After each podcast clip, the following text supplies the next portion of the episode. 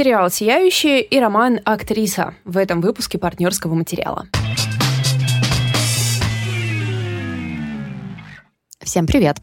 Привет, друзья! Это подкаст о современном чтении и эм, смотрении. Просмотре? Просмотре. Кинопросмотре. Современный кинопросмотр. То есть современное чтение, современный кинопросмотр. Неплохо. И на ходу сочиняют фразы для вас Лида Кравченко и Валь Горшкова. Привет, меня зовут Валя. Я обычно рассказываю про книжки. Забыла, что мы отменили эту часть.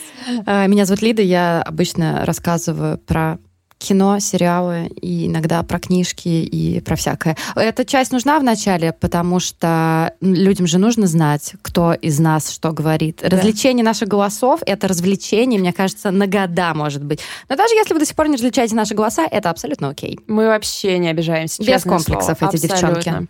В описании к этому выпуску вы можете найти все ссылки на наши социальные сети. У нас э, с Лидой благодаря этому подкасту масса проектов, в том числе офлайн библиотека современной литературы. Она находится в Нижнем Новгороде. Ее можно поддержать через Бусти или просто подписаться на Инст и а, порадоваться тому, что слушатели помогли нам создать такое восхитительное место. Ну, а если вы не хотите давать денег, но хотите посмотреть на нашу библиотеку, никаких проблем. У нас э, к нам очень часто приходят люди, которые радуются, но не дают нам денег. Без проблем можно прийти, посмотреть, что у нас есть, и просто почувствовать немножко...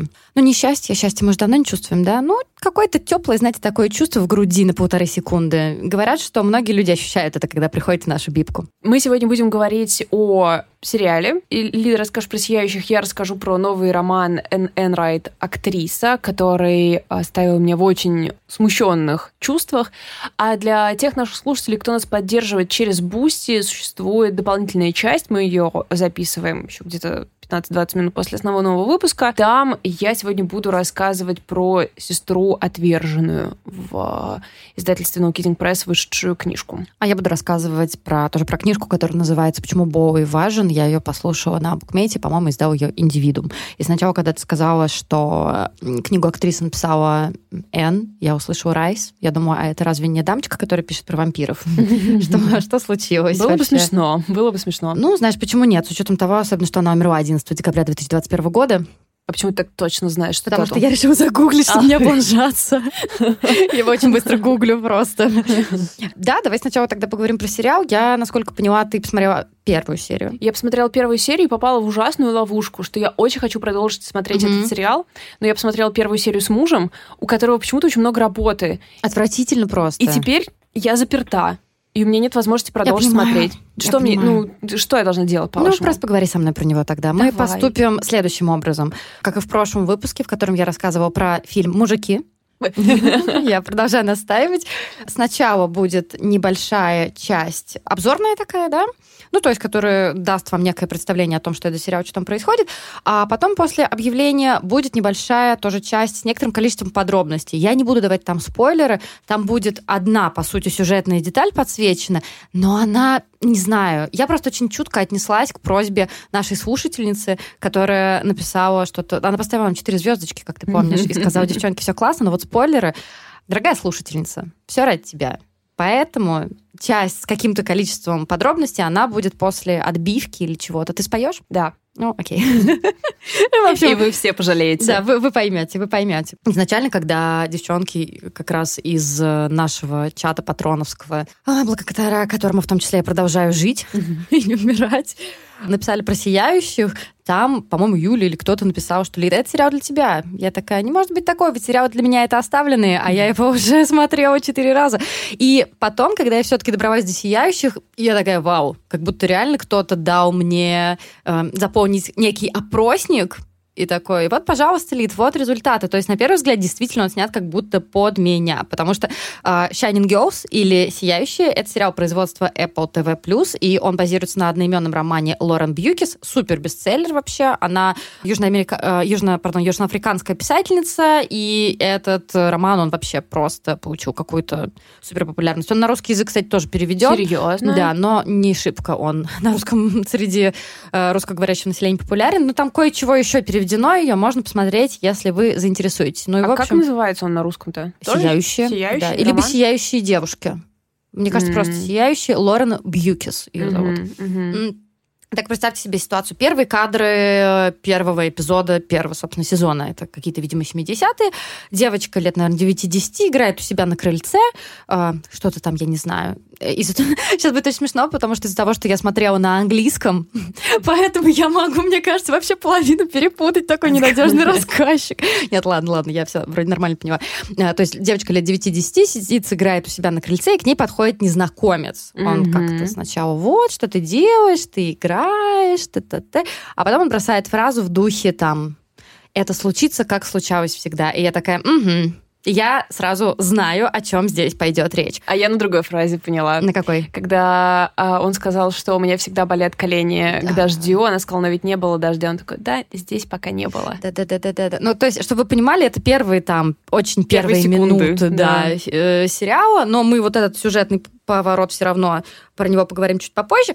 Э, незнакомца играет Джемми Белл, человек с лицом маньяка, разумеется, топ-10 моих крашей очень-очень красивый мужчина, хотя тут он абсолютно мерзкий. И мы как бы понимаем сразу же, что парень он так себе, в том числе потому, что, наверное, в первые три минуты первого эпизода первого сезона он отрывает крылья шмелю, да. делает какую-то такую не очень приятную вещь.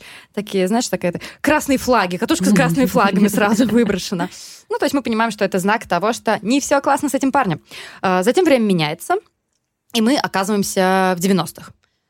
И мы видим главную героиню, ее зовут Кирби, ее играет Элизабет Мосс. Элизабет Мосс — это актриса, которую всегда зовут на случай, если нужно сыграть обычную женщину, которую абьюзят, или там перестали абьюзить. Ну, то есть, как бы, мне нравится Элизабет Мосс. Вам подсказка, если вы не, не поняли, кто она по имени, она играла главную роль в рассказе служанки, да? Но ты знаешь, после того, как мы с тобой обсуждали ее, и ты сказала, что ее актерский метод — это всегда, как ты сказала, хмуриться, Нет, слезиться и таращиться. Да, после этого я такая, черт, а Валя ведь права.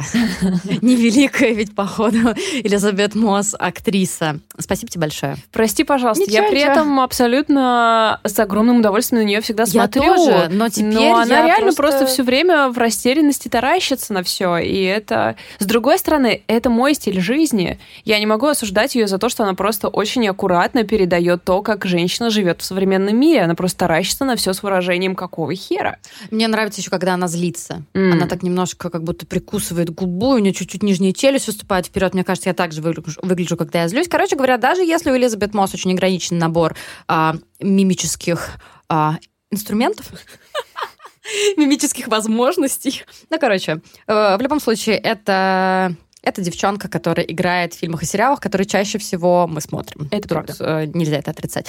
Так вот, Кирби, которая играет Элизабет Мосс, работает в чикагской газете The Sun Times кем-то вроде архивариуса. То есть времена, когда это 95 или 96 год, э, Гугла еще либо нету, либо он никто не знает, что его можно использовать, и поэтому, когда корреспондентам, настоящим, да, вот экспертам требуется какая-нибудь статья 30-летней давности, они отправляют ей запросы, и она вот так вот очень долго ищет, и потом вырезку эту приносит а, находит, короче говоря, нужные документы для корреспондентов. Один из них, мужчина по имени Дэн, его играет Вагнер Маура, и в этом парне довольно сложно узнать Пабло Эскобара из «Наркос», потому что тут он худенький, грустненький, у него темные круги под глазами, он отец-одиночка, и у него серьезные проблемки с алкоголем, как я понимаю.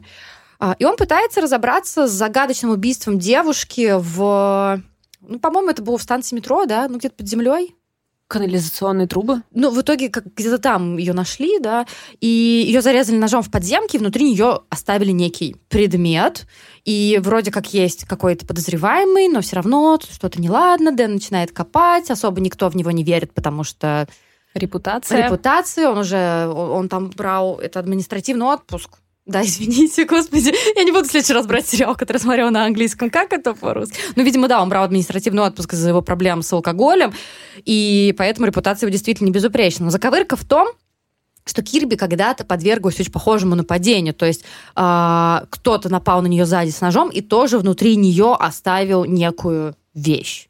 И после того, как с ней это нападение, собственно, произошло, а, с ней стали происходить странные вещи, из-за которых она вынуждена носить с собой блокнот, в котором она все время пишет какие-то факты о себе в духе, там, я живу с мамой, у меня собака, или я замужем, я люблю бутерброды с арахисовой пастой и беконом, и все такое.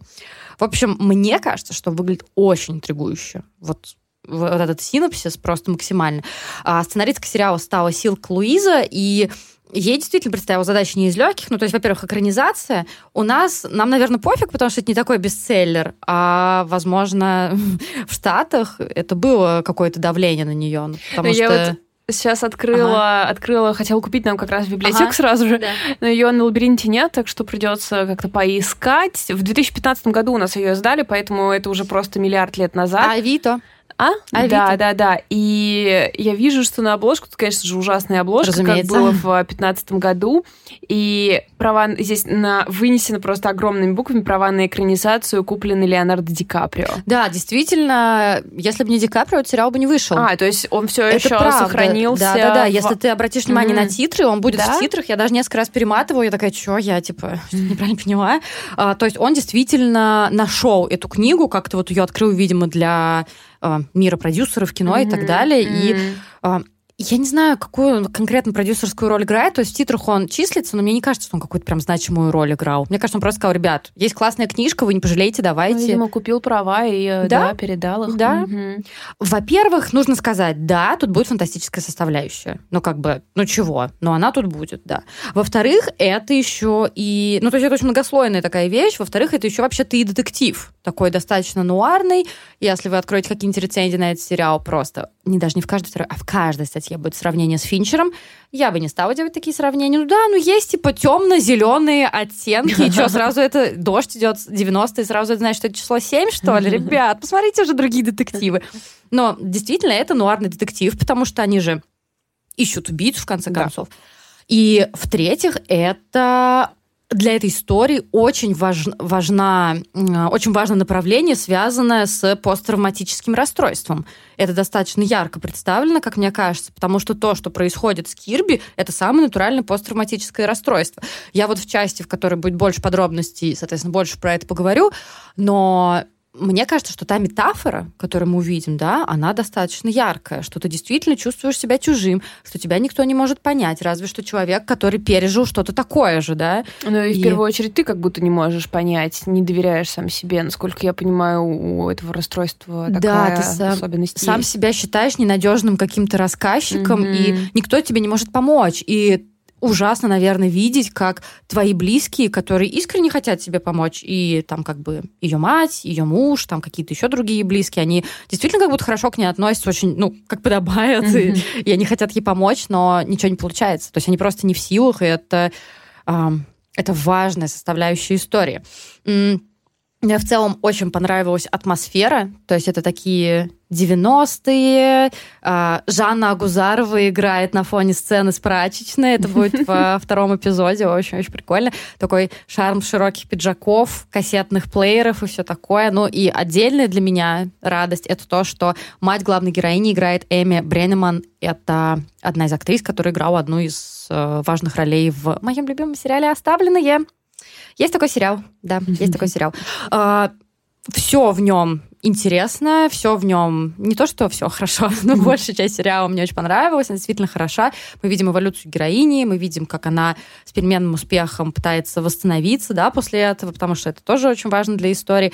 А, сериал действительно увлекательный, но у меня есть некий ряд претензий.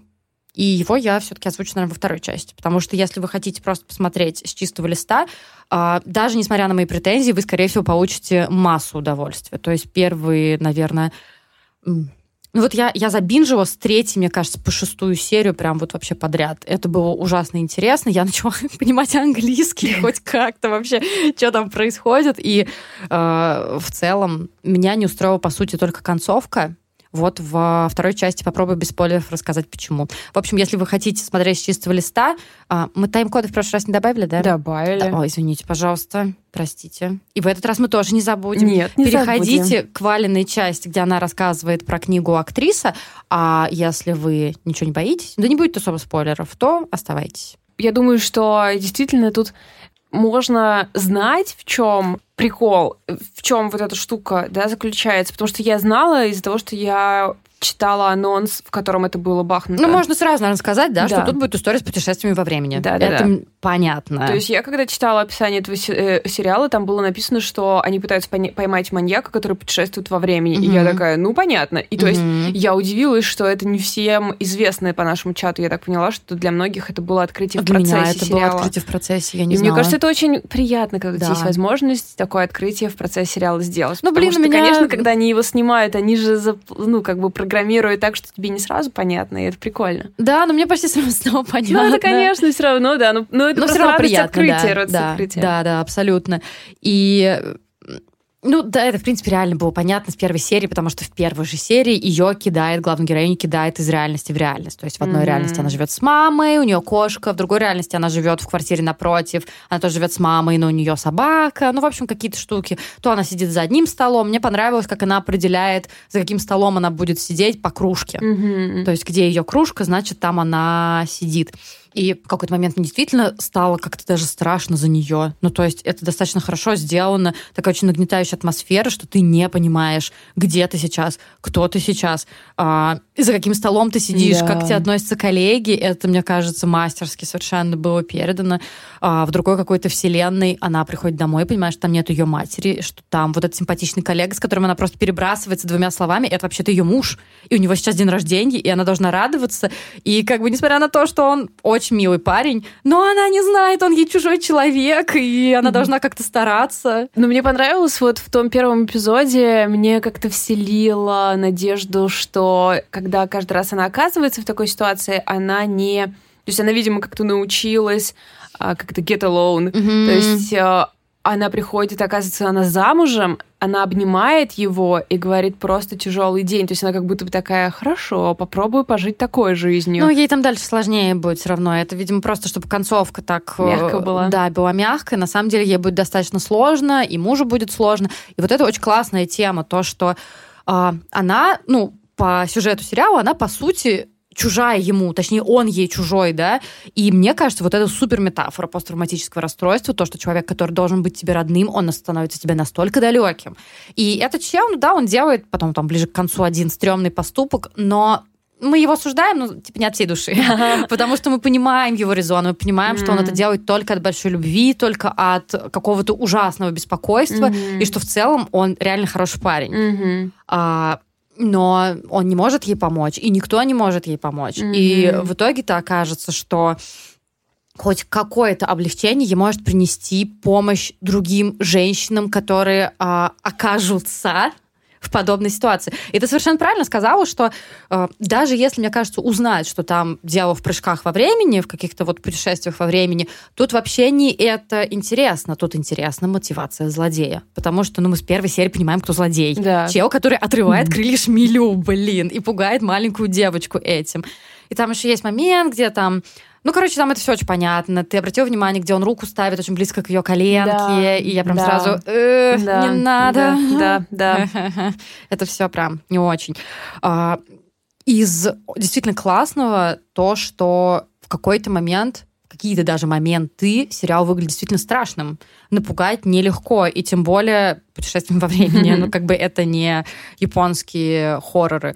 Там есть момент, где нам, нам, разумеется, показывают, там, мы поймем, что это серия, а, нам показывают, как он там добирается до своих каких-то других жертв, и есть достаточно страшный момент, где он звонит, он играет с жертвами, как с кошкой, кошком с мышкой, и он звонит своим жертвам, и в тот момент, когда они отвечают, он пускает запись их голосов, когда они отвечают все то же самое. И то есть у них в унисон одни и те же ответы. Господи. Ну, то есть для него же это все же происходило, и они же отвечают одинаково, и поэтому она слышит то же самое, что она говорит в данный момент. И я такая, нихера себе, это супер страшно. Это реально, это не скример, но это вот та вещь, которая ужасно пугает. Психологический как раз э, Да. страх, да, круто. Там одной девчонке просто сильно досталось. Или, например, есть момент, где она находит э, полароидную фотку, и на этой фотке запечатлен момент, который произойдет через полторы секунды. М, Я прям, «О, чел, что происходит? А, но то, что меня очень расстроило, то, что как раз мотивация главного героя, она не до конца ясна вообще. А то, что он просто маньячело, это не подходит? М, Ну, а как просто маньячелло? Я смотрю слишком много трукрайма, как бы. Мне надо понимать... Э, Расскажите тогда больше, расскажите больше, какой он маньячелло, почему он маньячелло, что он в конце концов испытывает, если он маньячелло. А-а-а. Да, есть чуваки, я знаю много про маньяков.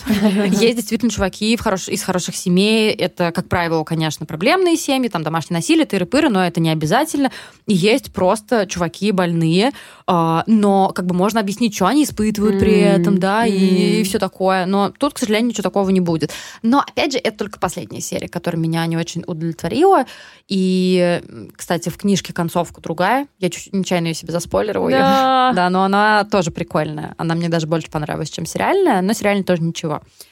И еще скажу, что там есть один эпизод, который, мне кажется, там есть прям искра гениальности совершенно. Это эпизод, который посвящен Дэну и его алкоголизму.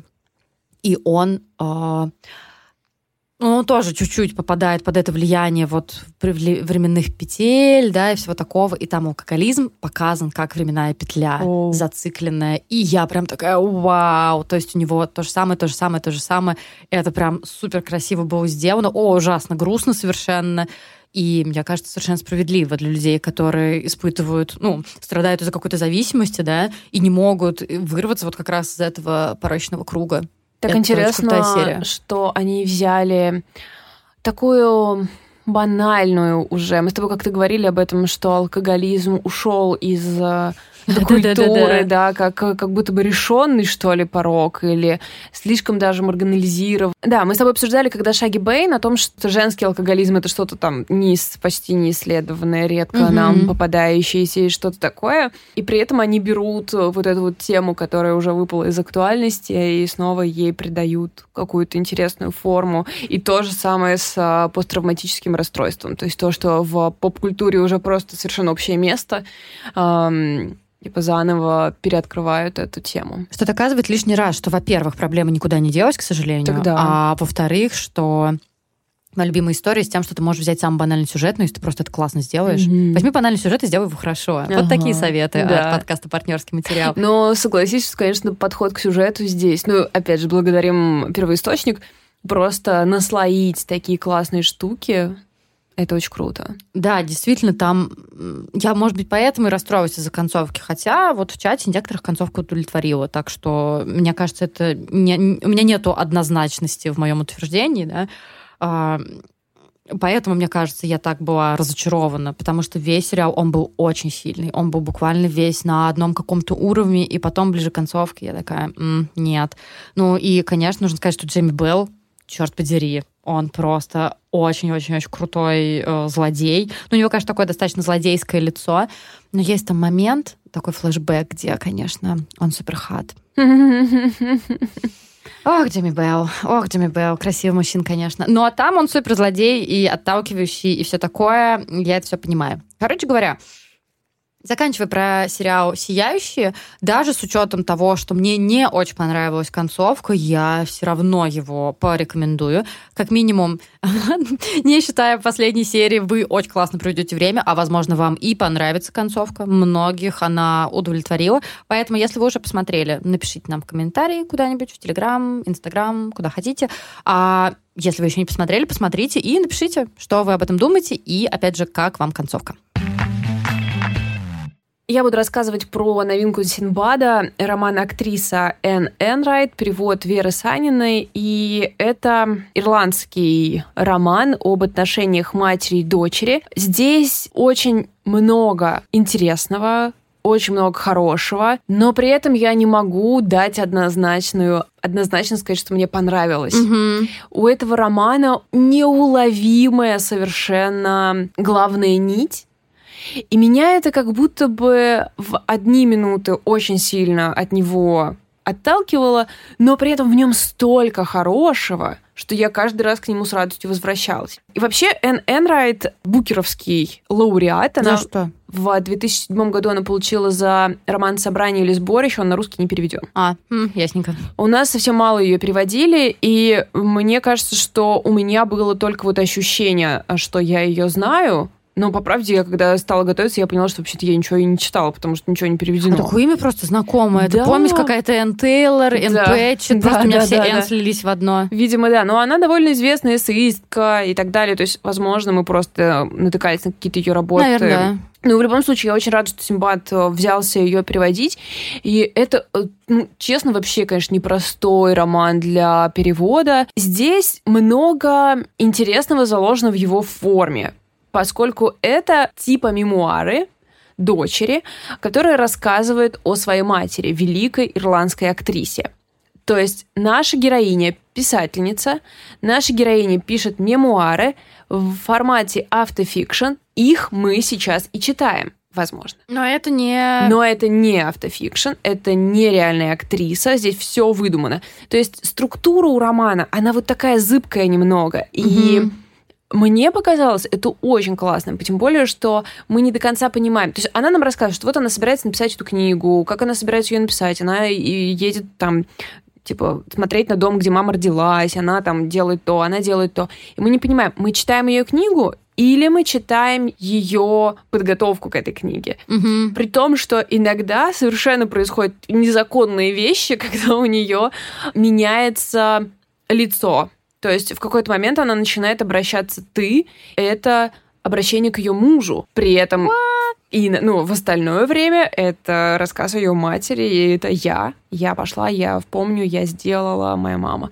А в какой-то момент хоба, и мы в том, как она обращается к своему мужу. Ну, То есть это как-то не очень встроено, да, органично? Ну, в смысле, да, это не разделено на главы какие-то понятные или еще что-то, но нет, это совершенно бесшовно. То есть, А, когда я сегодня стала готовиться, я думаю, так, а в каком лице написано? И просто вдруг поняла, что их было два.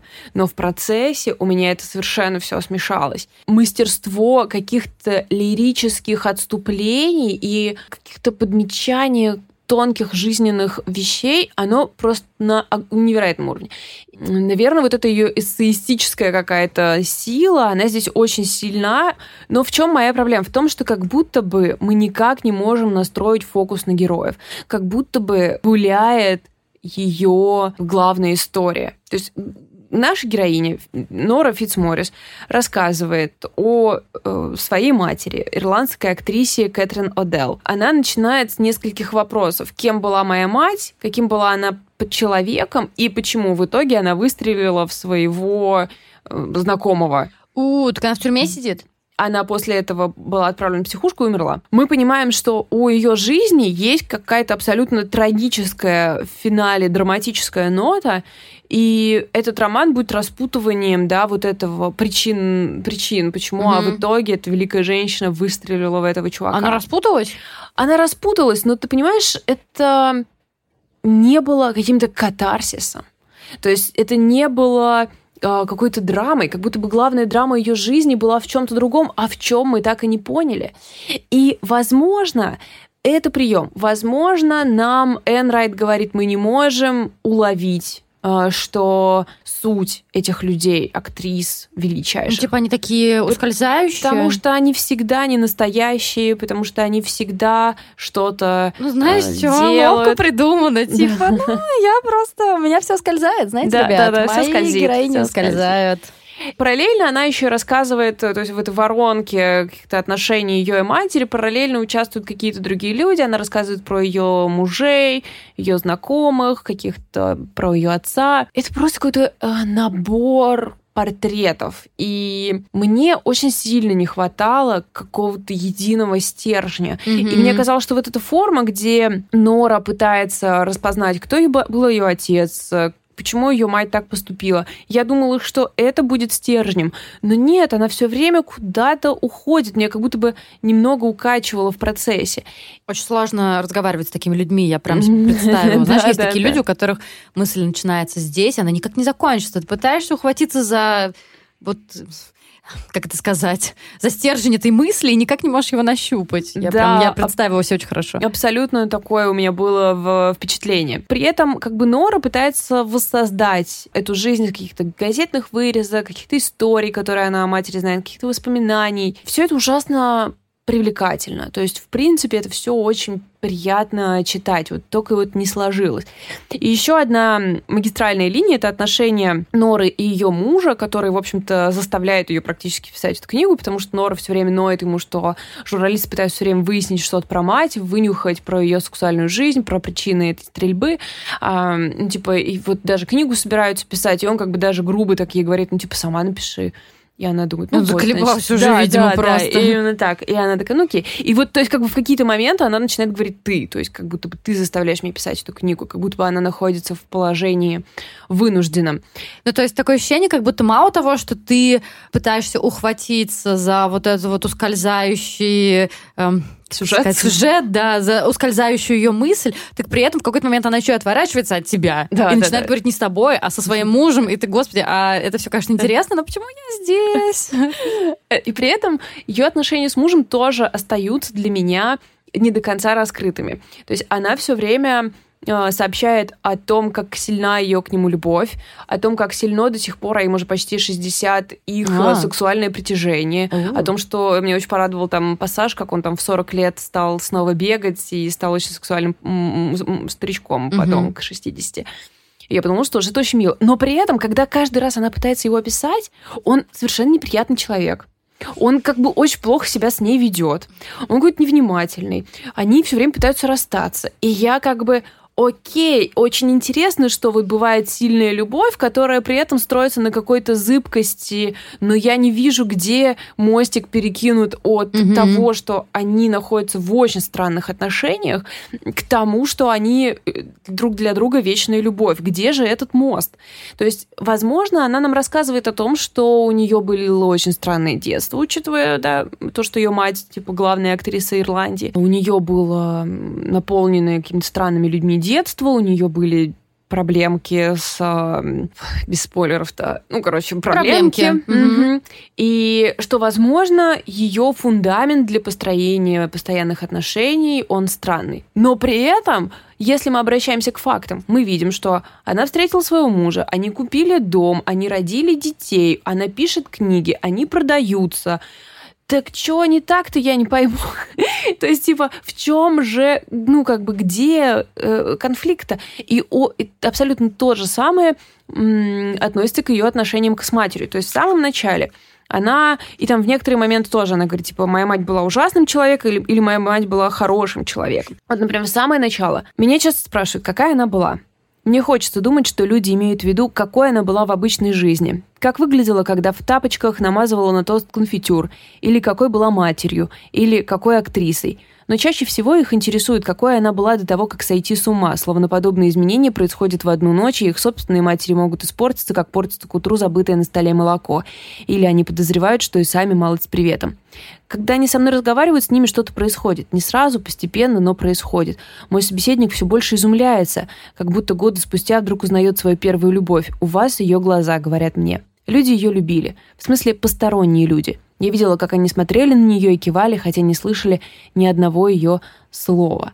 Из этого начала складывается впечатление, что люди ее любили, а она нет. Но из книги складывается впечатление, что вообще-то она была замечательной матерью. Она все время, несмотря на то, что это внебрачный ребенок, который родился в самое начало ее голливудской карьеры и, по сути, поставил на этом крест, она все время говорит дочери, что она ее сокровище. Она все время проводит с ней какие-то приятные минуты, и я не понимаю, в чем конфликт. У вас все замечательно. Как бы в конце книги я просто такая, так вы просто, ну, как бы всю дорогу друг другу любили, у вас все было зашибись, вы практически ни разу не поссорились.